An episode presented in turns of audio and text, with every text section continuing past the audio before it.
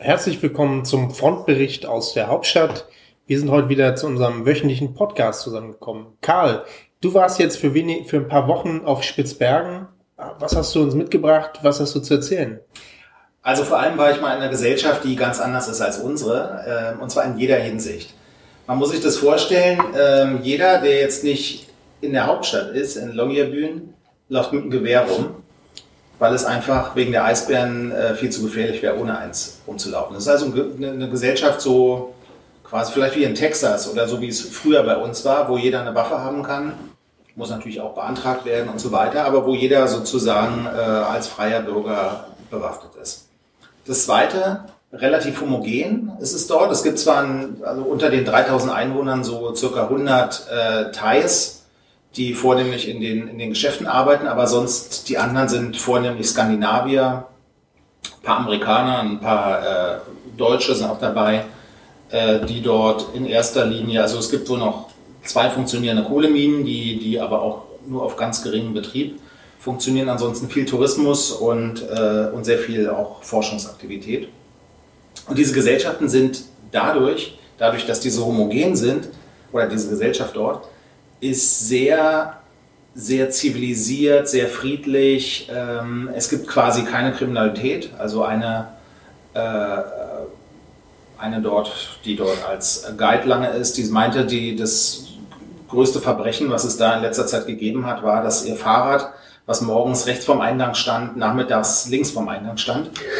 Und äh, der einzige oder die einzigen Todesfälle, die es gab in den letzten so vor 15 Jahren, das war aufgrund von Eisbären äh, gewesen, dass ein Eisbär eine Frau umgebracht hatte, aber ansonsten, und seitdem muss man auch Gewehr tragen, das, das war der, war der Auf, Auflöser. Und ansonsten, man kann auch, man kann auch diese, diese Eigenartigkeit dieser Gesellschaft ganz gut daran sehen, es gibt per Gesetz oder es ist per Gesetz vorgeschrieben, dass jeder sein Auto offen stehen lassen muss und auch seine, seine Haustür offen stehen lassen muss, damit jeder äh, vor Eisbären fliehen kann und zwar ins Auto hinein oder in ein Haus hinein. Also das wäre bei uns auch nicht vorstellbar, dass man hier einfach sein Auto offen stehen lässt oder seine, seine Haustür und so. Das würde sofort missbraucht werden. Ähm, dort, wie gesagt, gar nicht. Und das ist auch so ein bisschen für uns vielleicht so ein, so ein Ausblick, wie könnte eine Gesellschaft aussehen, äh, die wieder, ja, die wieder funktioniert und die wieder so ist, wie es hier wahrscheinlich auch mal früher war, äh, ohne große soziale Konflikte, ohne Kriminalität, wohlhabend, also das gehört ja zu Norwegen, alles war, war nicht gerade billig dort, aber die Leute verdienen ganz gut. Also hm. äh, und die jeder, jeder hat eine Waffe. Also an Waffen liegt es nicht, dass es äh, Nee, also die Waffen machen da auch keine Probleme. Also es ist nicht so, dass da ständig Banküberfälle stattfinden, weil ja jeder eine Waffe hat. Ähm, die Leute haben, haben ihr Gewehr zu Hause, wissen genau, sie nehmen es nur dann, wenn sie aus der Stadt rausgehen. Und äh, vielleicht verhindert das auch so manche Kriminalität, wenn man weiß, dass, dass jeder seine Waffe zu Hause hat.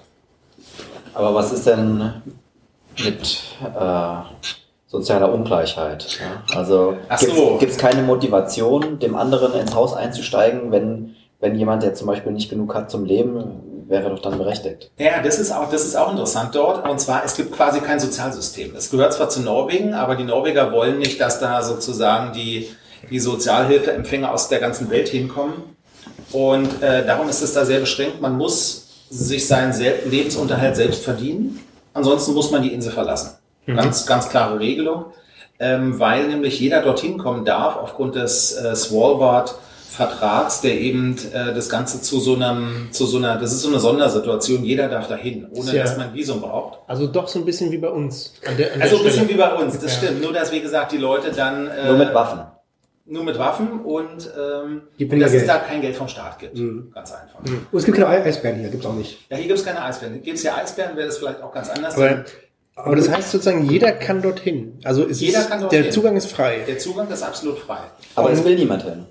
Na doch, es ist die Thais und so, die, äh, die haben sich da ganz gut eingelebt und viele andere kommen da auch. Es gibt dann so, also zum Beispiel einer, ähm, der äh, das war also, das ist so ein Spanier, der kommt ja immer den Sommer hin mit seiner Gitarre und, und äh, campt dort auf dem Zeltplatz und, und äh, äh, lebt da äh, vor sich hin. Also es gibt auch so ein paar Lebenskünstler, die, die das einfach interessant finden, so am Rand der Welt zu wohnen. Aber im Prinzip alle, die dort sind, arbeiten, alle mhm. haben, haben Jobs und äh, keiner äh, kann da einfach jetzt so auf Staatskosten leben. Aber ist es ein hoher Lebensstandard oder eher niedrig? Also. Naja, sagen wir mal so, es, äh, es ist schon in dem Sinne hoch. Also, also jeder wohnt in einem Haus, ja, draußen kann man, ist ja zu kalt. Nicht? Also die meisten haben auch müssen auch irgendwie ein Auto haben. Klar, man kann auch in dieser kleinen Hauptstadt dort zubringen, aber sobald man mal irgendwie raus will, wobei draußen auch nicht so viel los ist, äh, braucht man ein Auto. Also die haben auch alle große Geländewagen, fast überall äh, diese Toyota Hilux äh, oder sonst äh, irgendwelche größeren Autos. Und also arm kam mir die auf keinen Fall vor. Also das war schon eine wohlhabende Gesellschaft dort. Hm. Also von daher, es gibt interessante Orte auf der Welt, die man, die man sich mal angucken kann, wenn man mal wissen will, wie es hier sein könnte. Mhm. Und Spitzbergen ist, ist vielleicht, ist vielleicht sowas in der Art. Also äh, eine kleine Gesellschaft, die, die gut funktioniert, weil einfach ganz klare Regeln da sind. Mhm. Gut, aber was sind die Industrien? Kohlebergbau. Ja, das ist jetzt mittlerweile, würde ich sagen, in erster Linie Tourismus plus halt, dass die Wissenschaftler dort wieder hinkommen, ihr Geld da lassen. Ähm, Kohlebergbau ist nicht mehr, Fischerei ist auch nicht mehr so, so bedeutend. Äh, die Norweger stecken schon einiges Geld rein, um ihre. Was für Wissenschaftler? Klimawissenschaftler. Wahrscheinlich, ja, ja. Also dank Klimawandel geht es denen wahrscheinlich. Also und mit Klimawandel gibt es noch bald keine Eisbeine mehr da, noch keine Kriminalität dadurch. Ne? Ja, wahrscheinlich. Also Aber keine, keine andererseits haben die ja auch viel Polarforscher und so. Mhm. Ähm, und die interessieren sich ja nicht nur für Klimawandel, wobei ich hatte von einem da gehört, äh, dass mittlerweile die gesamte deutsche Polarforschung sich nur noch um das Klimathema dreht und so. Mhm. Wer da nichts mit Klima zu tun hat oder sagt, dass seine Forschung dem Klima nützt und so, der hat es sehr mhm. schwer. Das hat man ja diese Woche gesehen in der, in der Greta-Geschichte, in der Greta, äh, mhm. äh, in den, äh, ihrer, ihr Trip in, in die USA wurde ja dokumentiert, äh, wirklich minutengenau, weiß nicht, ob ihr es gesehen habt. Sie ist ja jetzt auch in Amerika. Bei Welt. Ja, Gott genau. Ich habe den Ticker ja. verfolgt. Gestern war, gestern oder vorgestern war, glaube ich, in der Welt, äh, war ein, ein, ein äh, Live-Ticker, wo jede, alle paar Minuten eine Update kam ähm, über den, die Ankunft von Greta mhm. in New York. Ja. Ähm, ein Live-Ticker und es wurde wohl, ähm, man hat sich darüber aufgeregt, dass sie nur halbherzig empfangen worden ist, also mit halb offenen Armen, so haben sie es beschrieben. Ja, die Amerikaner sind da denen sehr rückschrittlich. Also, also ich genau. hatte gelesen, die UN hat ihr eine Flotte entgegengeschickt, mehrere ja. Boote, also Segelboote. Segelboote, natürlich Segelboote, ja, weil Motoren sind ja nicht mehr erlaubt.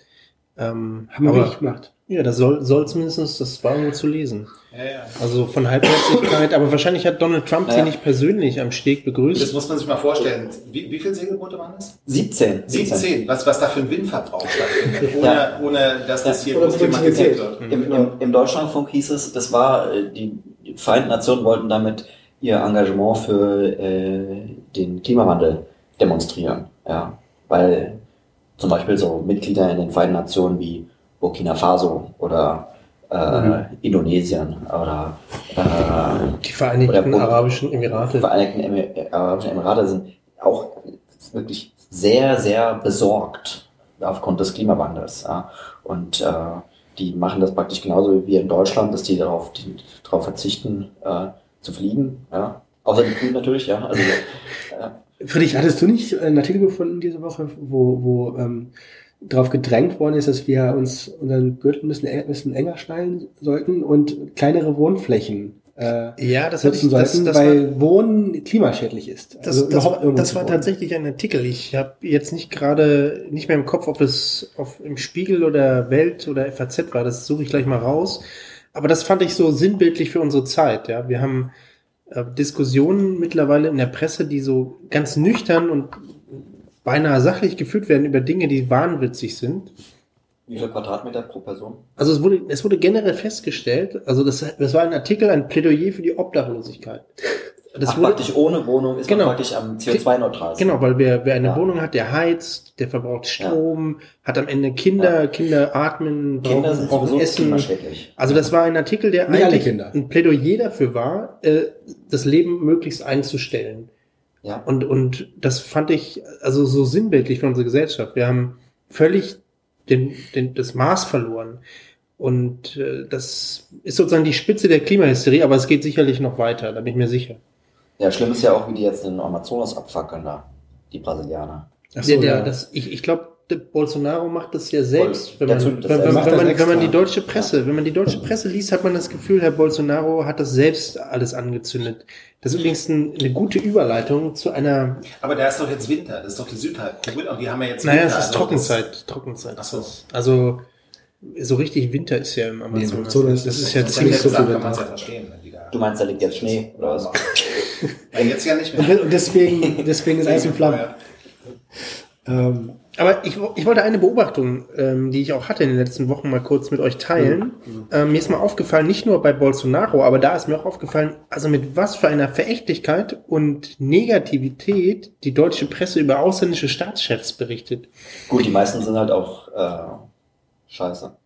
Ja, das Gefühl hat man. Also Brasilien, Bolsonaro, USA, Trump, das ist ja sowieso bei den Gott, Deutschen äh, Rechtspopulisten. Genau, ja. ein Vollidiot. Jetzt haben wir über England diese Woche ganz viel gelesen äh, Boris Johnson, da die wurde ja sind sowieso sehr rückschrittlich. Genau, dann Italien war auch viel in der Presse, Salvini, Italiener, Italiener auch, äh, Ungarn auch, oder Ungarn, Ungarn, Orban, Österreich Kurz, Putin. Polen, Kaczynski, Putin. Also wenn man, wenn man, wenn man die deutsche, nee, wenn, nee, Merkel nicht, aber wenn man die deutsche Presse liest in den letzten Monaten oder Jahren vielleicht sogar, hat man das Gefühl, ah, fast alle Staatschefs, alle sind Vollidioten. Ja, das ist so. Außer bei uns. Ja, genau, bei uns. Wir können da froh sein.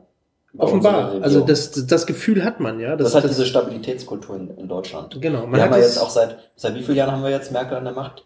Seit 16 Jahren oder was? Oder, oder, oder, oder 13 sogar länger. Ich habe aufgehört zu zählen. Als Honecker war. Als, als Honecker, ja, genau. Ja. Und so haben wir hm. sehr, wir haben so eine Stabilitätskultur, ja, während die Italiener, man kann sie halt recht bemitleiden, ne, haben ja praktisch jedes Jahr eine neue Regierung. Ja, das ist schlimm. Aber wir, wenn wir so eine Sache an, anfangen, dann ziehen wir die durch bis zum also, also, also die berühmten zwölf Jahre hat Merkel auf jeden Fall schon mal überschritten. Ja. Das ist richtig. Aber, aber interessant ist auf jeden Fall. Ich glaube aber, dass, dass, dass, dass sie diese Sache schon siegreich zu Ende führen wird. Also am Ende, am Ende kommt dann doch, wie soll ich sagen, wie soll ich sagen, äh, so, so eine Art Endsieg. Ja? Also eine Endsieg äh, des, des der, der europäischen Idee, ja, auch der Klimaneutralität. Sie, sie, wir schaffen das, hat sie gesagt. Wir schaffen das. Wir schaffen das. Genau. Ja, ja, das ist wir müssen nur durchhalten. Aber mir scheint so ein bisschen unsere Verbündeten gehen uns von der Stange. Also wenn man so, wenn man das so verfolgt. Neues, ist jetzt nichts Neues.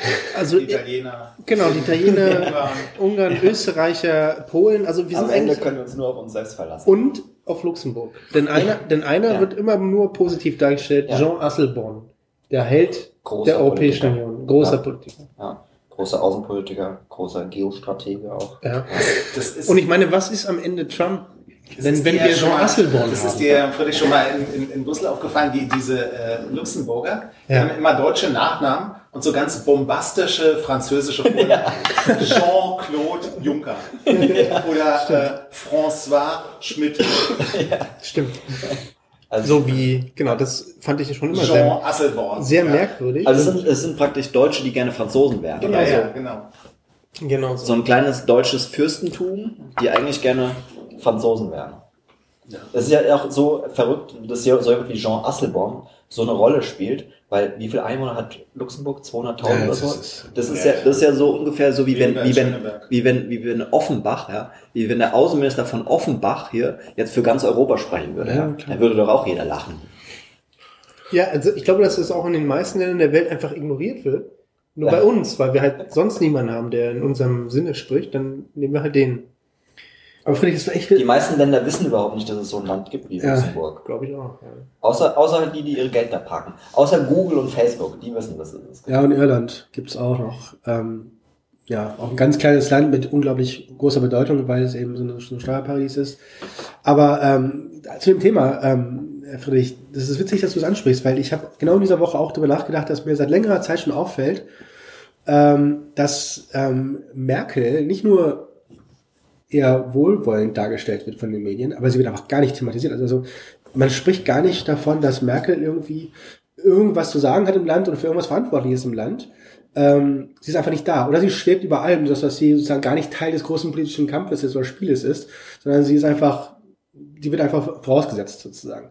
Und, ähm, und ist komischerweise ganz abwesend einfach in den Medien. Und ich wollte das einfach mal quantifizieren und habe ähm, im Spiegel und in der FAZ, in dieser Suchfunktion, mal geschaut, wie oft Merkel erwähnt wird, also der Name Merkel fällt, einmal in den Überschriften und einmal im, im Volltext. Ähm, und es ist immer dasselbe Bild, was ich beobachtet habe.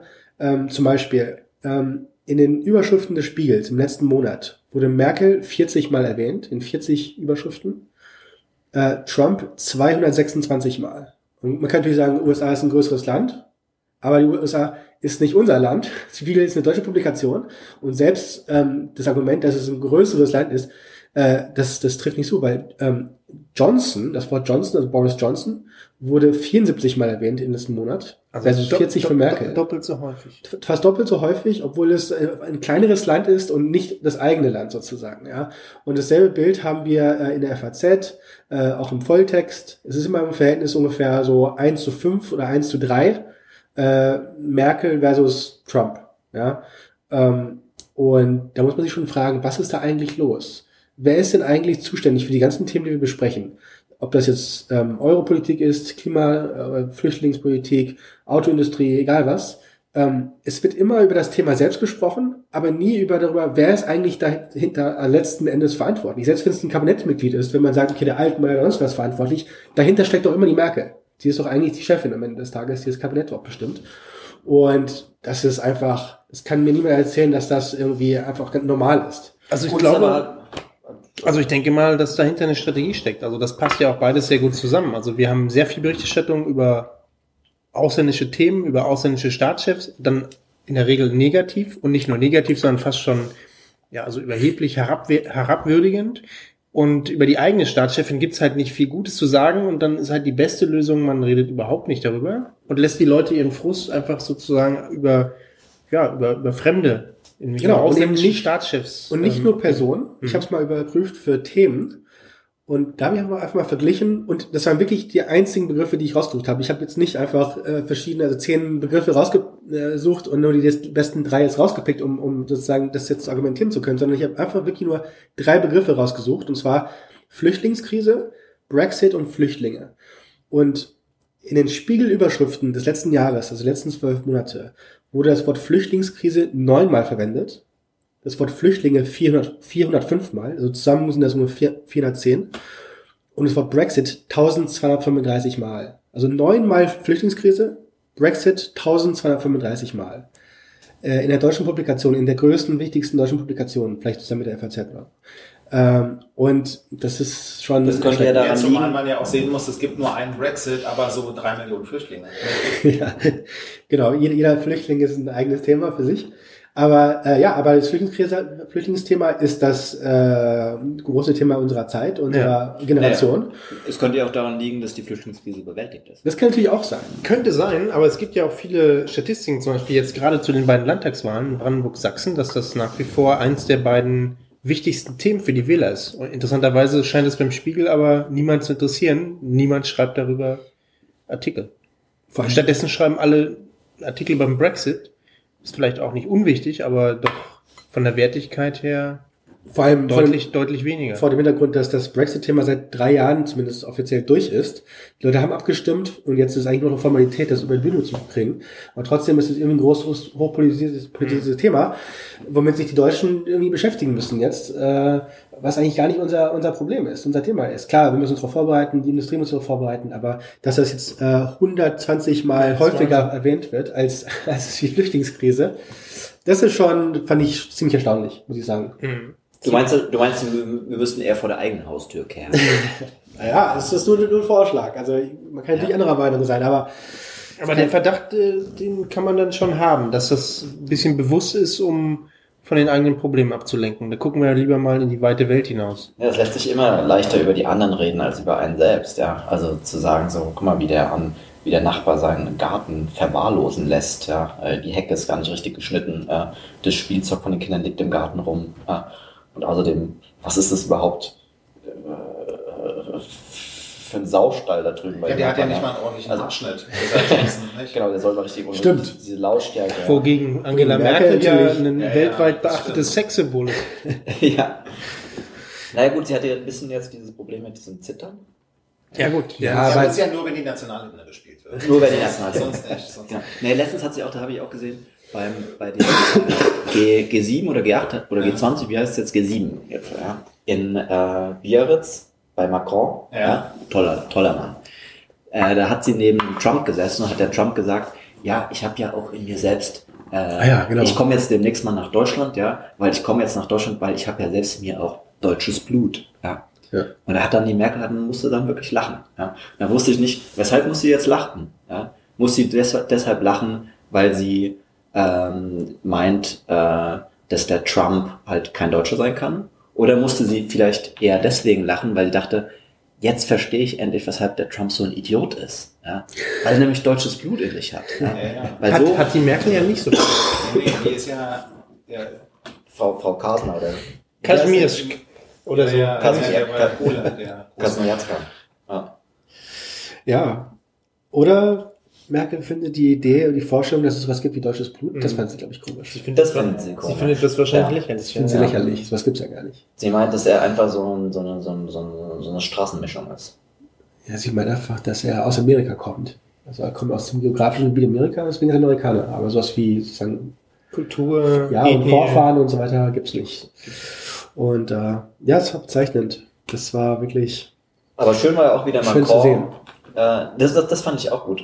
Der Bolsonaro, ja, der Bolsonaro hat sich ja beschwert, äh, dass der Macron ähm, sich da in brasilianische Angelegenheiten einmischt. Übrigens, äh, in Afrika gibt es genauso viele Brände oder noch mehr Brände sogar. Ja? Aber weshalb?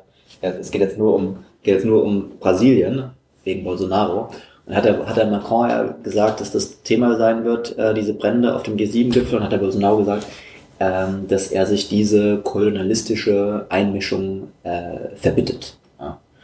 Und äh, eine andere Sache, die es zum Skandal geführt hat, war ein, ein Posting, was der, was der auch der Bolsonaro gemacht hat, mit der äh, Frau von Macron. Und da hat er, sie, hat er ein Bild gemacht mit seiner Frau, der Bolsonaro. Er Bolsonaro hat eine Frau, die ist 36 und er ist irgendwie, was weiß ich, 68 oder so. Und hat er ein Bild gezeigt mit Macron und seiner Frau. Und Macron ist ja 36 und seine Frau ist 74 oder sowas. Ja. Und, und dann hat er gesagt so, hat er geschrieben so, äh, äh, bitte macht euch jetzt nicht über ihn lustig, ja, damit ihr nicht seine Gefühle verletzt oder so. Das hat er dazu geschrieben, ja. Und da hat dann der, hat der Macron sogar darauf reagiert und hat gesagt, er hat geschrieben, dass die brasilianischen Frauen sicherlich äh, das nicht so gut finden, dass der Präsident solche Sachen, solche Sachen da postet. Mhm. Also ein kleiner Schlagabtausch zwischen Bolsonaro und Macron.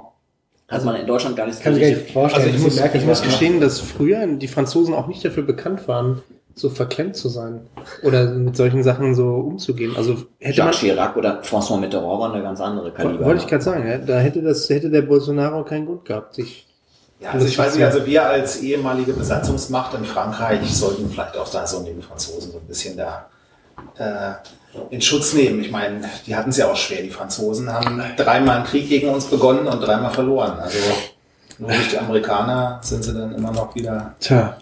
Naja, gut, aber ja, okay, dreimal verloren, ja. Gut, aber richtig gewonnen haben wir den auch nicht. Ja. Den ersten schon. Den einen schon, ja, gut. Einer. Was gab's noch diese Woche? Ja, ich habe mir mal so äh, noch Gedanken gemacht, was mir aufgefallen ist. Ihr kennt ja alle diesen ARD-Faktenfinder.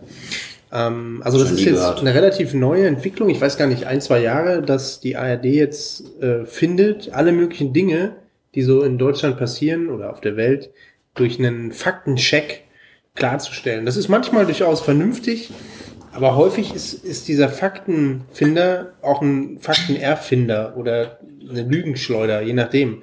Und da gab es heute einen Fall, der mich persönlich deswegen äh, betrifft, weil, weil es um ein Freibad gibt, wo ich herkomme, das Freibad Pankow, da hat ähm, die Jugendorganisation der AfD ein Video gedreht, um sich über die Zustände dort oder die Zustände dort etwas mhm. zu beleuchten. Und dann hat sofort die ARD Tagesschau äh, einen großen Beitrag gemacht, dass das alles nicht stimmen kann und nicht alles ganz anders ist. Und ähm, interessanterweise, also der Bericht des, dieser ARD äh, Faktenfinder-Seite liest sich so, als ob in Berliner Freibädern und auch in Freibad Pankow eigentlich alles perfekt ist. Es wird seit Jahren immer nur besser. Ja, und es ist Wie alles in Deutschland. es wird besser. alles nur besser, immer weniger Straftaten, immer bessere Stimmung und mehr Leute. Und es ist alles super. Und mit keinem einzigen Wort wird eigentlich auch zur Kenntnis genommen, dass es lauter Zeitungsberichte gibt, übrigens von ja, ganz normalen Zeitungen, Berliner Morgenpost, Tagesspiegel, wo darüber berichtet wird, dass dort jetzt Messerkontrollen am Eingang stattfinden, dass dort regelmäßig Polizeieinsätze sind, dass es irgendwie ein, ein ähm, also im Freibad so Anti-Aggressionsteams gibt, die da rumlaufen. Ähm, alles Dinge, die ich von früher nicht kenne. Und äh, das war für mich wieder so ein Beispiel. Also offenbar muss die Tagesschau oder hat die Tagesschau, hat, hat die ARD im Moment den Auftrag, die Leute, den Leuten Sand in die Augen zu streuen. Also das fand ich ein sehr, sehr bezeichnendes Beispiel dafür, wie eigentlich GEZ-Mittel, Mittel für staatlichen Rundfunk jetzt genutzt werden, um den Leuten irgendwas einzureden, wo ganz normale Medien das Gegenteil behaupten und wo man auch mit, wer jeder, der mit bloßem, mit offenem Auge mal sich Berliner Freibilder anguckt, sieht, dass die Sache anders ist als vor drei, vier Jahren und dass es nicht zum Besseren geworden ist. Hm. Und das ist eigentlich ein gutes ich, Beispiel, finde ich. Ich habe auch noch was ja. zum, zum Berliner Freibädern, weil ich ja auch regelmäßig ins Prinzenbad in Kreuzberg gehe. Ja. Und beim Prinzenbad steht, kommt man rein, da ist gleich am Eingang eine riesige äh, Regenbogenfahne. Ja, ja. Und da ist auch ein Plakat drin. Hatten sie jetzt im August, 18. August, hatten sie den Queer Summer Splash. Ja, mit neckigen Spielchen für Homosexuelle und äh, Transgender und sonst was. Im Prinzenbad. Im Prinzenbad, genau. Spiele. Spielchen. Spielchen. Spielchen Im Bad. Im, im Pool. Ja. Oh und äh, und das war auf allen Sprachen, auf Deutsch, auf Englisch und auch auf Arabisch, ah. ja, für die ganzen arabischen Transgender, die ja auch viele Transgender aus Arabien sind ja auch hierher gekommen im Zuge der Flüchtlingskrise. Ja.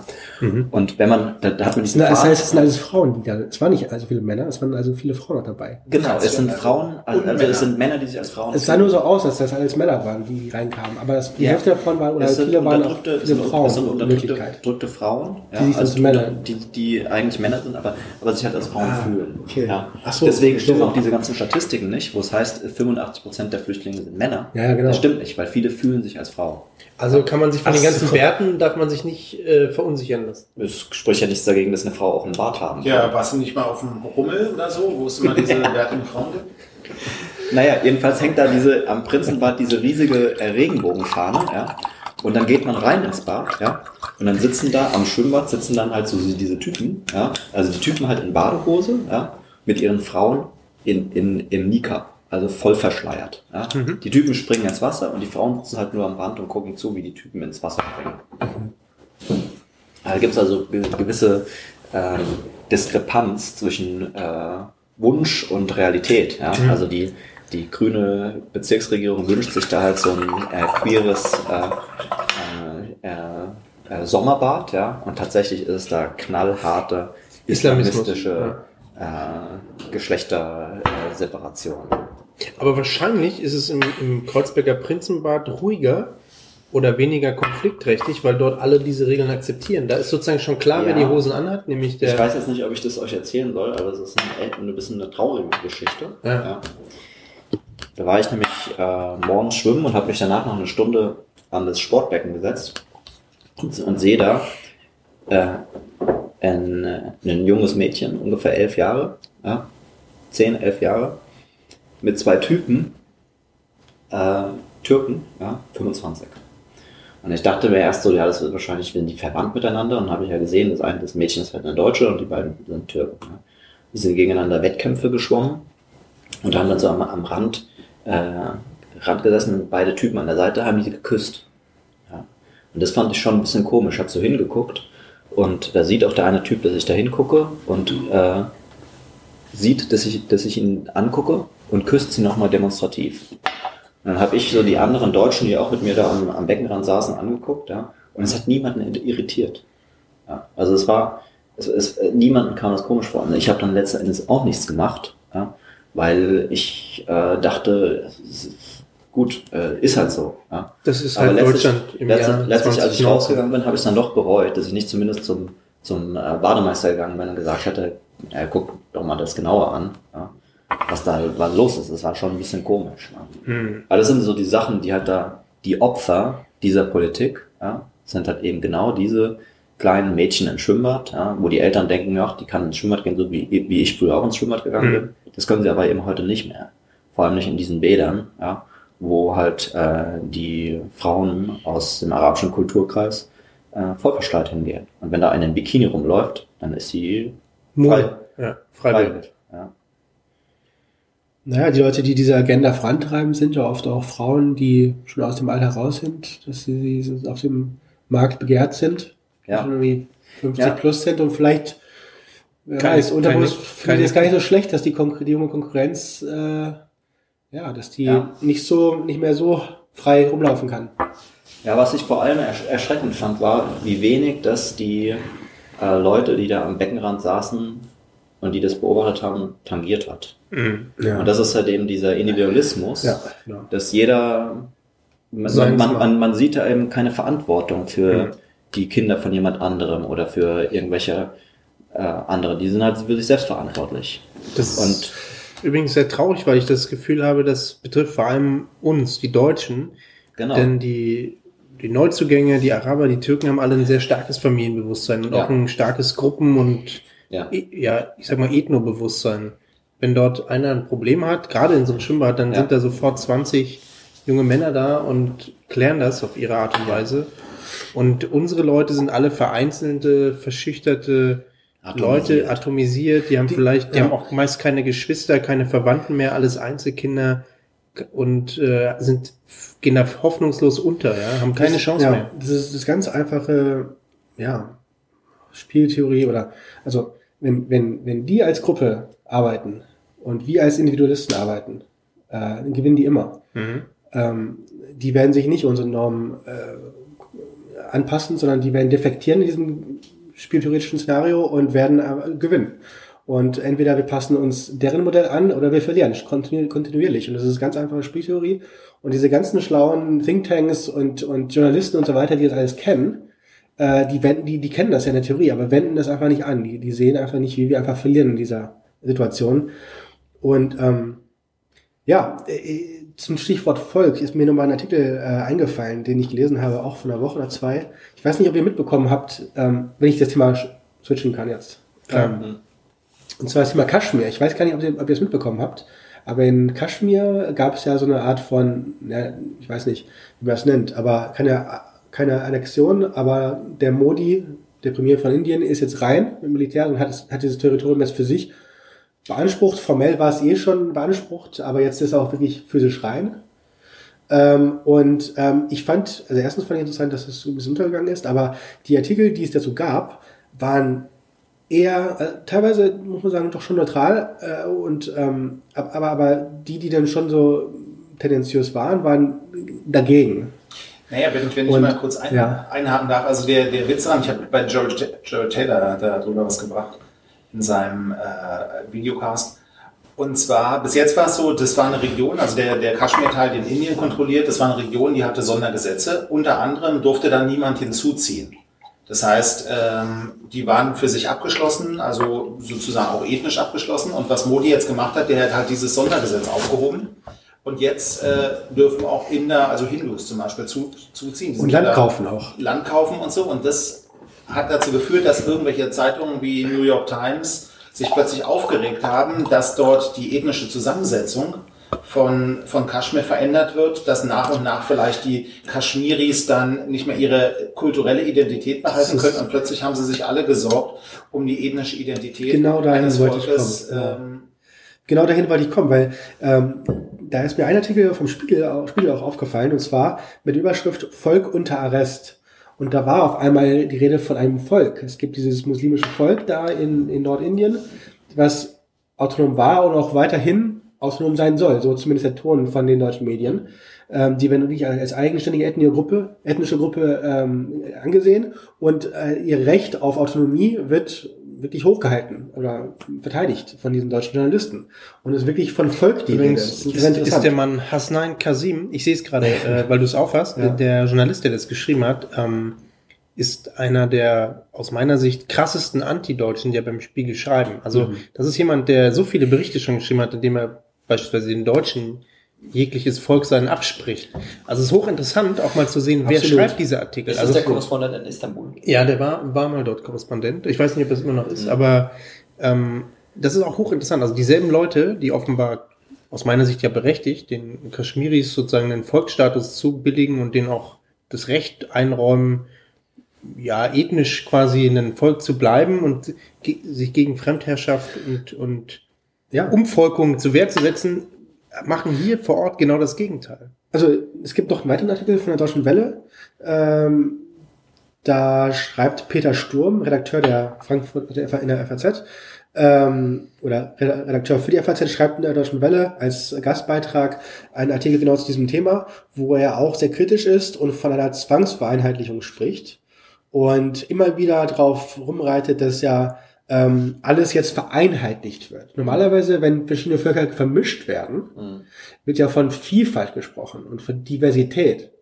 Und in diesem Kontext, wo Hindus und Muslime jetzt mal zusammenleben wollen, das ist ja die Agenda von Modi, eine Art von Civic Nationalism, wie der Trump ja auch verschiedene Gruppen zusammenbringen will. Ethnopluralismus. Äh, ja, Ethnopluralismus wäre tatsächlich, wenn sie, wenn sie unterschiedlich äh, eigene, eigene Territorien hätten. Aber hier geht es wirklich darum, zu, den Versuch zu unternehmen, äh, die verschiedenen äh, Kulturen zusammenzubringen unter einem Hut unter einer Nation. Ich glaube, der Modi nannte das auch One Nation. Ja. Das lehnt er ab, oder was? Und das lehnt er ab. Der spricht Aber hier von, äh, der spricht hier von, ähm, ich habe es hier, also nun, nun wird alles mit Zwang vereinheitlicht. Aber ja. mir scheint, es gibt einen roten Faden leider, der sich durch diese Unterscheidung immer zieht, weil es ist ja so, die deutschen Medien, deutschen Journalisten sind auch in anderen Bereichen manchmal sehr wohl bereit, anderen sowas zuzubilligen. Bei Tibetern. Bei, bei Tibetern auch, aber sehr häufig im Übrigen auch hier ist es ja wieder so, wenn wann immer sozusagen Muslime diejenigen sind, die davon betroffen sind, dann scheint bei uns eine ganz, ganz hohes Mitgefühl zu sein und eine ganz große Verständnis dafür.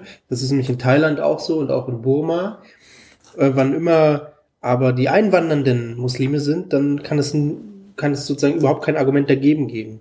Das finde ich auch sehr interessant. Also und ist auch etwas, was man mal beleuchten sollte. Also diese, ich, ich nenne es mal Islamophilie der deutschen Medien. Ja, es ist, es ist, ja, woran liegt das? Es ist, es ist, es ist keine Philie, es ist, es ist, äh, Unterwerfung. Vorhin gesprochen. Ja, es ist eine Art von äh, Anti- oder Negativ, Negativum. Wie hast du es beschrieben? Ex Negativo. Genau. Also das sozusagen, wie so ein Donut. Also früher war es so, äh, wir hatten etwas, was uns verbunden hat, es war entweder die Nation oder gegen Gott oder so. Das heißt, es gab so ein, ein Element, auf das alle sozusagen von außen hinten. Also, Identifikation. Genau, was auf Leute äh, geschaut haben. Und jetzt ist es so, es ist wie so ein Donut, dass es so eine, eine innere Leere gibt. Es gibt nicht den Gott, es gibt keine Nation, sondern es gibt einfach nur das Gegenteil von dem, was früher der Gott war oder der, der, der die der König war oder die Nation war und so weiter. Mhm. Ähm, und das ist sozusagen das Negativ davon, ist jetzt der neue Gott oder das Neue, was man, was man. Äh, also Identifikation hochhält. ex negativo. Ja, so ungefähr, genau. Mhm. Ja, genau das. Und äh, es geht eigentlich gar nicht drum, dass man irgendwie, irgendwie islamfreundlich ist oder so. Ich glaube, äh, die würden ziemlich schnell, wenn sie das wirklich mal erleben müssten, aber im eigenen Leibe, würden die sich da stark, stark gegen wehren. Aber noch ist es zu einfach zu sagen, ja, das, die sind ja alles, alles gut und so. Aber es geht gar nicht darum, die irgendwie hochzuhalten, sondern es geht darum, vor allem das eigene, glaube ich, ein bisschen äh, klein zu halten.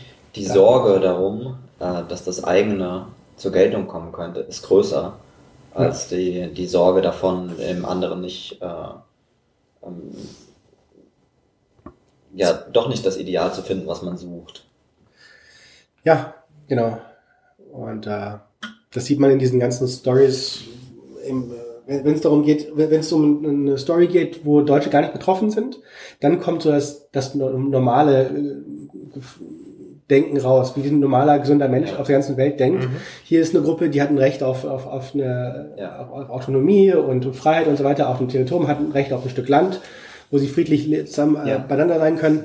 Äh, das ist das, was in der Menschheitsgeschichte 99,9 Prozent der, der, der Menschen gedacht haben. Ja, letztlich geht es ja um Identität. Aber also die, sie billigen den äh, Kaschmiris zu, ihre Identität gegenüber Indien zu behaupten, ja? aber sie billigen eben uns nicht zu, unsere Identität zu bewahren. Weil sie, weil sie die Sorge haben davor, dass diese Identität was Schlechtes ist, der Nationalismus. Also unsere, unsere nationale Identität ja, wollen sie auflösen zugunsten einer universalistischen, kosmopolitischen äh, Menschheit. Aber ist, ist, es, ist es nicht interessant, dass sie das in aller Regel auch zum Beispiel in den USA den, den ich jetzt mal, angestammten Amerikanern ja auch nicht zu billigen. Das ist den, den Polen, den Osteuropäern, den Italienern, den Spaniern wird es auch nicht zugebilligt. Also auch dort, äh, wenn, wenn, wenn aus unserer Sicht Berichte über diese Länder kommen, dann ist es ausnahmslos, dass die Zuwanderung aus, aus dem Süden, aus Afrika, aus dem Orient immer diese Länder voranbringt und dass sozusagen Gruppen, die sich dagegen stellen, eigentlich immer in ein negatives Licht gerückt werden. Also scheinbar ist es schon eine Besonderheit. Also die Europäer oder europäischstämmigen scheinen kein Recht zu haben auf eine eigene Identität. Und es ist eigentlich nur der Blick in, in, in andere, auf andere Kontinente, wo wir so ein bisschen nüchterner mit der Sache umgehen. Aber in Europa wird sich eigentlich überall negativ über Gruppen geäußert, die die eigene Identität bewahren wollen. Ja, de facto geht es immer nur um Weiße, wo es, wo es nicht. Und es gibt von, ich habe es noch nicht gelesen, von Eric Kaufmann äh, ein Buch relativ neu, White Shift, wo er sagt, eben das große Thema des 21. Jahrhunderts wird sein, ähm, dass die Weißen weniger werden und dass das die Gesellschaften verändern wird, dass äh, Migration stattfindet und dass letztendlich dieses, äh, die Gesellschaften sich sozusagen entweißen mit ganz vielen Konsequenzen, die das haben wird, ökonomisch, äh, äh, gesellschaftlich. Und letztendlich, was, was, was man auch sieht, die AfD ist letztendlich auch eine von vielen Gegenbewegungen. Letztendlich, unterm Strich, kann man sagen, das einzige Thema ist immer Weiße gegen Nicht-Weiße. Das wird das große Thema der, der nächsten Jahrzehnte sein. Ja. Es wird natürlich so nicht gesagt. Es wird so nicht gesagt, das ist klar. Aber wenn jetzt Einzelne wie Kaufmann ähm, der, ich glaube, Professor ist in England, in Cambridge, ähm, sowas aufgreifen, dann, dann wird zumindest mal langsam in den, in den äh, akademischen Diskurs reingehoben und irgendwann ist es einfach nicht mehr zu, ähm, nicht mehr zu negieren. In den USA ist es ja genauso. Also wenn über Trump geredet wird, wird immer gesagt, na ja, das sind jetzt hier die Weißen, die sich dagegen wehren, dass die Gesellschaft farbiger wird. Trump selbst sagt, er ist die letzte Chance, weil, weil die Demografie ähm, sich immer mehr verändert. Und letztens habe ich auch von einer ziemlich rechten, konservativen äh, Seite irgendwie auf YouTube gesehen, dass, dass viele auch meinen, also mit Trump, das könnte schon nicht mehr klappen, weil einfach in diesen vier Jahren zwischen seiner letzten Wahl und der nächsten sich die Demografie der USA schon wieder ganz gewaltig verändert hat. Ähm, und dass man teilweise ganz gut vorhersagen kann, in welchen Bezirken er gewinnen wird, wenn man sich einfach die Bevölkerungszusammensetzung ansieht. Und das Interessante ist, in den USA spricht man dann in dem Zusammenhang immer von, von äh, Race, äh, dass auf die Art so eine, so, eine, so eine Rassenpolitik zurückkommt, auch wenn es keiner wahrhaben will, aber de facto ist es so. Die Republikaner versuchen sich schon darauf vorzubereiten, indem sie, meine, der Trump wird ja komplett missverstanden. Er wird ja gesehen als Art White Nationalist oder White Supremacist, der tatsächlich explizit oder auch nur implizit ähm, für die Weißen kämpft. Ähm, es kann natürlich sein, dass am Ende des Tages das doch irgendwie es implizit macht und zumindest äh, den Eindruck erscheint unter Weißen, dass er, dass er für die irgendwie kämpft oder so. Aber äh, wenn man ihm, ihm zuhört, also was, was er explizit sagt, dann ist eigentlich genau das Gegenteil. Also was, was er versucht, ist es genau diese verschiedenen Volksgruppen zusammenzubringen unter, und, und unter einer Art von äh, Civic Nationalism, wie er es nennt, äh, äh, doch irgendwie ähm, ja, zusammenzubringen ähm, wo nicht die, die Ethnie im Vordergrund steht, sondern eine Idee eines, eines toleranten äh, marktwirtschaftlichen Amerikas. Ja, ja, das ist ja der Witz, dass gerade die Linken immer von Ethnien sprechen, auch in den USA gerade, die Demokraten, dass für mhm. die Ethnien viel wichtiger sind als für die vermeintlich Rechten. Mhm. Ähm. Ja, also gerade die Trump-Rechten, weil die Trump-Rechten, ähm, also die Trump-Rechten unternehmen den letzten, den einzigen Versuch, den die Linken, oder die einzige Chance, den die Linken haben, nämlich dass tatsächlich diese multikulturellen Gesellschaften doch irgendwie zum Funktionieren gebracht werden. Genau das versucht ja gerade Trump. Ähm, während die Linken ja die ganzen Gruppen gegeneinander ausspielen. Die Linken versuchen ja die ganze Zeit diesen Rassenkrieg anzuheizen. Mhm. Und der Trump ist der Einzige, der sagt, Moment mal, wir können hier Blacks und Hispanics, wenn man sich die Twitter-Meldung von Trump anschaut, der spricht immer davon, ja, wir haben die höchste äh, Arbeitslosenquote von Schwarzen und Mexikanern und Asians und so weiter. Von Weißen spricht er nie, aber er spricht immer von anderen Gruppen. Und der, der macht ganz klar, dass es ihm, ihm viel daran liegt, diese verschiedenen Gruppen zusammenzubringen unter einer Idee von Amerika. Und von, von Weißen redet er gar nicht. Und das verstehen die Linken nicht, dass er genau eigentlich das Gegenteil macht von dem, was, was sie ihm vorwerfen. Und es die Linken selber sind, die diese, diese, diese Spannung zwischen den verschiedenen Ethnien eigentlich befeuern, aber natürlich in einer anti-weiße Richtung, während, ähm, sagen wir mal, so ein paar, so die, es gibt nicht viele davon, aber es gibt natürlich auch äh, tatsächliche White Nationalists in den USA, die würden natürlich in, in die andere Richtung ähm, äh, die, die, den ethnischen, sagen wir mal, Kampf also aufnehmen. Trump ist so in der Mitte. Äh, aber, aber, aber Trump, na, Trump ist ein anderes Paradigma. Der will tatsächlich eine, eine ethnienlose. Eine, eine, eine, eine, eine, eine Gesellschaft, wo Ethnien eben keine Rolle spielen. Die Prämisse, von der die Demokraten in Amerika ja ausgehen, ist, dass die ganzen äh, Hispanos, ja, die einwandern, alle Demokraten wählen. Ja, weil sie nämlich die, weil sie die Republikaner wahrnehmen als diese Partei der weißen Männer. Ja? ja. Deswegen hatten die äh, hatten Demokraten die Strategie, äh, durch die Immigration wird Texas und Florida, mhm. traditionell republikanische Staaten, werden blau. Ja? Texas, Florida, blue. Ja? Und damit werden auf lange Sicht die ganzen äh, äh, Wahlmänner für, für die Präsidentschaftswahl äh, von Demokraten gestellt werden. Ne? Aber was sie dabei vernachlässigen ist, dass diese ganzen Immigranten von ihrer, äh, von ihrem ganzen Menschenbild und von ihrer Weltanschauung eigentlich konservativer sind als die Demokraten. Ja. ja? Also zum Beispiel von ihrem Familienbild. Die ganzen Hispanos sind, haben ein ganz traditionelles Familienbild mit Vater, Mutter, Kind. Ja. ja? Und äh, das ist das, was der, was der Trump damit versucht auszunutzen. Ja? Mhm. Das ist eben zum Beispiel mit der Abtreibung. Ja? Mhm. Unter den Hispanos ist die Abtreibung, die lehnen die Abtreibung eher ab, die Demokraten sind eher dafür. Ja? Also diese, diese Leute, die einwandern, und das haben wir ja bei uns auch. Ja? Die SPD hofft ja auch, dass die mhm. ganzen Leute, die kommen aus, aus muslimischen Ländern und aus der Türkei, ähm, Sozialdemokraten wählen. Aber tatsächlich wählen 75 Prozent der Türken in Deutschland wählen AKP. Mhm also eine Partei, ja, die nationalistisch ja. ist, ja, die religiös fundamentalistisch ist ja. und die ein extrem äh, reaktionäres Familienbild vertritt. Ja, aber, viel reaktionärer als die AfD. Aber, aber eben doch die SPD wählt. Insofern geht das auf. Also, ähm, Das heißt, politisch äh, erreichen sie ihr Ziel. Sie erreichen auch ihr Ziel, dass Texas blau wird. Aber kulturell fürs Land erreichen die Linken das Gegenteil von dem, was sie erreichen wollen. Sie schaffen eine konservativere, äh, Gesellschaft, die ganz und gar nicht so aussieht, wie, wie sie sich das vorstellen. Das ist übrigens ein sehr spannendes Thema, würde ich kurz mal einhaken, denn gerade du hast es angesprochen, die Türken in Deutschland haben ein ganz interessantes Wahlverhalten, nämlich sie, wenn sie doppelte Staatsbürgerschaft haben oder wenn sie ihre Interessen zur Wahl in der Türkei bekunden, dann ist es, wie du sagst, fast 75 oder sogar Umfragen mit 80 Prozent AKP. Aber man, trotzdem, muss, man muss dabei noch die Kurden rauszählen die nicht AKP Genau, wählen. aber, also aber das Wahlverhalten. Die Türken wählen zu 90, 95 Prozent AKP.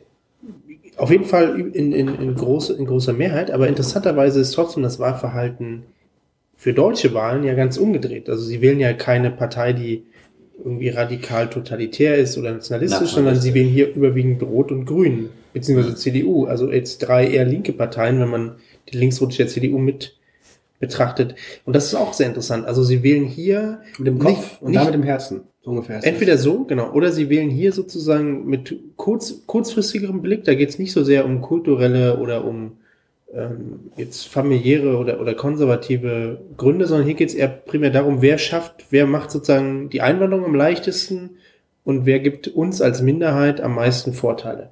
Und das ist halt auch hochinteressant. Also die nach Europa einschrittenden Minderheiten sind in ihrem politischen Wahlverhalten relativ clever und wählen kurzfristig offenbar das, was ihnen eigentlich kulturell überhaupt nicht passt, mhm. aber was ihnen kurzfristig Vorteile verschafft. Sie wählen praktisch in dem Aufnahmeland, wählen sie die liberalen Parteien genau. und in ihrem Herkunftsland mhm. wählen sie die konservativen Parteien. Genau. So, das ist gut, gut zusammengefasst. Und es besteht natürlich die Befürchtung, oder das ist das, was ich erwarte, in dem Moment, wo sich Demografie weiter verändert und es nicht mehr darum geht, sozusagen das Aufnahmeland weiter zu, ja, im ethnischen Sinne zu muslifizieren, ja. dann werden sie auch hier konservativ wählen. Aber natürlich islamisch konservativ. Genau. Und das wird am Ende nicht die SPD sein. Das, davon muss man einfach ausgehen. Also ich glaube schon, dass das dann ein Fehlschluss ist und auch nicht die Grünen am Ende, sondern ich denke, dass wir dann eigene Einwandererparteien mit einem klaren islamischen Fundament sehen werden. Ja, oder dass halt die Grünen und die SPD, die sind ja schon unterwandert, noch weiter unterwandert werden und sich einfach dann entsprechend äh, verändern. Dass für die plötzlich Islam sehr wichtig sein wird und dass es immer mehr dort Vorsitzende gibt, die, ja, also die selber äh, Türken oder. Die alten SPDler und Grünen, die sterben ja in den nächsten 20 Jahren, die sterben ja weg. Eben. Also man sieht es ja schon auf, auf den Kommunalebenen, wie viel das, wie, wie viel ähm, dort an, an Türken und Arabern äh, in SPD und CDU sind. Hm. Das ist ja immer der Witz, wenn man in Kreuzberg sich die Wahlplakate ansieht, da werden nur Türken aufgestellt, und zwar von allen Parteien. Hm. Egal von der FDP, CDU, Grüne, Linke, ähm, SPD, man findet dort äh, nur Türken. Hm. Ja, die, die, Altparteien sind, werden immer mehr zu den, der, den Parteien der Senioren. Das hat sich auch in der, in der Hessenwahl gezeigt, dass äh, ähm, SPD und CDU eben unter den über 65-Jährigen den höchsten Stimmenanteil haben. Ja. AfD hat unter den berufstätigen Altersgruppen zwischen äh, 35 und äh, 65 den höchsten Stimmanteil und die Grünen unter den Jüngeren, ja, also 18 bis 18 bis 35. Mhm. Ja, also die praktisch die eben noch nichts, die noch keiner produktiven Arbeit nachgehen, sondern vor allem in Ausbildung sind und nicht nicht dieses diesen äh, Sozialstaat finanzieren müssen. Und die, die produktiv sind, darunter hat die AfD den höchsten Stimmanteil. Und wenn man sich diesen, wenn man praktisch diesen, diesen Trend weiter fortsetzt, ja, dann kann man eben davon ausgehen, dass die beiden Altparteien weiter an Stimmanteil verlieren werden und sich die Polarisierung zwischen AfD und Grünen weiter verstärken wird. Den grünen Block, das wird ein, ein großer Block sein letzten Endes, weil die werden ja. sich kaum unterscheiden. Weil interessant wird halt eben sein, wann gibt es dann die, die islamische Partei, die aus diesem linken Block dann die Stimmen ähm, halt abzieht für eine konservative, äh, fundamentalistische islamische Partei. Ja. Sozusagen nach dem Vorbild von Michel Webeck. Ja. Das ist, also wahrscheinlich dauert es noch ein paar Jahre, ähm, aber ich denke, dass das irgendwann kommen wird. Weil in diesen linken Parteien, Karl, die mögen vielleicht zu unterwandern sein, aber da stecken natürlich lauter Traditionen drin. Das ist natürlich sehr schwer, das zu verändern. Und das sind ja auch jetzt im Moment sehr viele so aus islamischer Sicht spinnerte Ideen, die da ganz, eine ganz große Bedeutung haben. Also wenn ich jetzt mir die Grünen angucke oder auch die, gerade die jungen Leute bei der SPD und bei den Linken, das sind ja alles doch relativ weltfremde. Der Kevin Kühnert. Weltfremde Ideen, aus, die aus, völlig aus, abgehoben aus sind. Claudia Roth, was aus AKP-Sicht ist der Kevin Kühnert einfach minderwertig. Ja, minderwertig. Also das denke ich halt Abschau. auch. Die, die müssten dann mit allem brechen. Die müssten halt auch diesen ganzen, ja, ich sag mal, ethnodeutschen die, die da jetzt irgendwie sich breit gemacht haben, die würden die ja dann alle rausschieben müssen. Vielleicht ist es dann doch klüger, eine eigene Partei aufzumachen. Ja, aber vielleicht denken die gar nicht so in Parteien und äh, denken da auf ganz andere Art und sagen, mhm. wir brauchen gar nicht die legale Machtübernahme, sondern wir machen es dann ganz anders. Mhm. Also die Clans herrschen auch auf eine gewisse das ist Art. Richtig. Die erpressen halt dann die Politiker, die erpressen die Staatsanwälte und äh, haben es mhm. gar nicht nötig, da irgendwie eine eigene Partei das zu Das ist richtig. Ich hatte übrigens mal eine kleine Anekdote. Eine ähm, erzählt, äh, ein Erlebnis, als ich in Brüssel war, von einem äh, Mitglied dort der, der niederländischsprachigen, die, der dass in Brüssel eigentlich, also die Parteipolitik aufgehört hat, so im klassischen Sinne zu funktionieren, weil in jeder der Parteien eigentlich dieselben Familien ihre Leute reingebracht mhm. haben und es dann ganz überraschende Koalitionen gab, weil auf einmal auch in der Politik eher so die Großfamilien-Stammeszugehörigkeit entscheidend war und nicht die ideologische Ausrichtung. Also Ideologie wird unwichtig mhm. und die dortigen Marokkaner sind dort vor allem, haben das sehr geschickt gemacht, einfach alle Parteien zu unterwandern und haben damit sozusagen eigentlich eine Tribalisierung der Kommunalpolitik hinbekommen. Das, das, mhm. das gibt's, das gibt's bei der AfD auch. Das hat mir der äh, Frank Magnetz, der Landesvorsitzende von Bremen, erzählt, dass äh, in Bremen auch der Miri-Clan bei der AfD eintreten wollte. Mhm. Ja? Und dass die auch da angekündigt haben, auch entsprechende Stimmenzahlen mitzubringen. Ja? Also da können dann locker, locker mal 100 Stimmen mobilisiert werden. Und äh, ich fand das auch absurd, die Vorstellung, äh, dass äh, halt ein da libanesischer Clan äh, in die AfD eintritt. Das zeigt halt, wie das denen egal ist, welche, Macht. welche Ide ja. Ideologie dahinter steht. Sondern die kennen wirklich die Mechanismen, ja. wie man die Macht ergreift. Ja? Und, äh, und, und die wissen sie auch zu nutzen. Ja, Ideologie ist auch was Ureuropäisches. Wenn man sich umschaut in Asien, in Arabien, in Afrika, Südamerika und so weiter, da geht's immer um, um verschiedene so Tribes. Ja. ja einfach so Stämme. Stämme, die, die sich gegenseitig Posten und, und Ressourcen zuschachern und, äh, und, und gar nicht darum jetzt äh, um irgendeine akademische Diskussion, ob diese Wirtschaftstheorie oder die Wirtschaftstheorie ja. äh, zutreffend ist, sondern diese, diese ganzen Diskussionen sind auch in den nächsten 20 Jahren, glaube ich, vorbei in Deutschland. Da geht es darum, ist man bei, bei, bei den Gelben oder bei den Roten, wie es in Thailand zum Beispiel ist. Ja. Ja? Ist man bei den Blauen oder bei den, bei den Grünen. Ja. Also, ja. Und da geht es einfach um Personen, um Köpfe und um Macht. Ja. Also, genau. Das ist eigentlich sehr schade, ne? Das war was Tolles. Das war eine äh, rhetorische Errungenschaft, genau. Mhm. Ja, aber es ist aber auch schön. inhaltlich diskutieren. Es ist aber auch schön, eine Familie zu haben. Ja. Das ja. Ist und, es ist, und, und es ist, denke ich, die große Schwäche unserer Zivilisation, dass dieses, dieser Wert ja, der Familie so verloren gegangen ist. Und man hat diese ganzen alleinstehenden, äh, beruflich erfolgreichen, ja, wohlhabenden Menschen, die aber niemanden haben, die völlig einsam sind und völlig alleine sterben. Da bleibt nichts davon übrig. Ja, die werden sich auch überhaupt nicht in dieser neuen Zeit durchsetzen können. Ja, und dass, dass da unsere Zivilisation sich auch in einer gewissen Weise auch äh, äh, weltanschaulich und verrannt hat. Ja. Wobei ich schon glaube, je mehr wir in die Minderheit kommen werden, oder wenn wir überhaupt in die Minderheit kommen, und teilweise ist das ja schon der Fall, wird es auch zu so einer Umkehr führen, dass man sich dann doch wieder seiner, seiner Identität und Gemeinsamkeit bewusst wird. Also ähm, ich glaube nicht, dass das so eine gerade Linie nach unten ist, sondern da wird es dann nochmal den Versuch geben, Regeneration. Der Regeneration, ob das erfolgreich ist, ist jetzt die zweite Frage, aber zumindest ähm, sind Krisen auch immer Katalysatoren und ähm, denn wo Gefahr ist, da wächst das Rettende auch. Ja, sehr schön. Das ist auch ein schöner Abschluss, finde ich. Ähm, ein bisschen Optimismus in die Runde zu bringen. Genau. Und dann denke ich, sehen wir uns nächste Woche wieder. Okay. Alles klar. Bis dann. Ciao.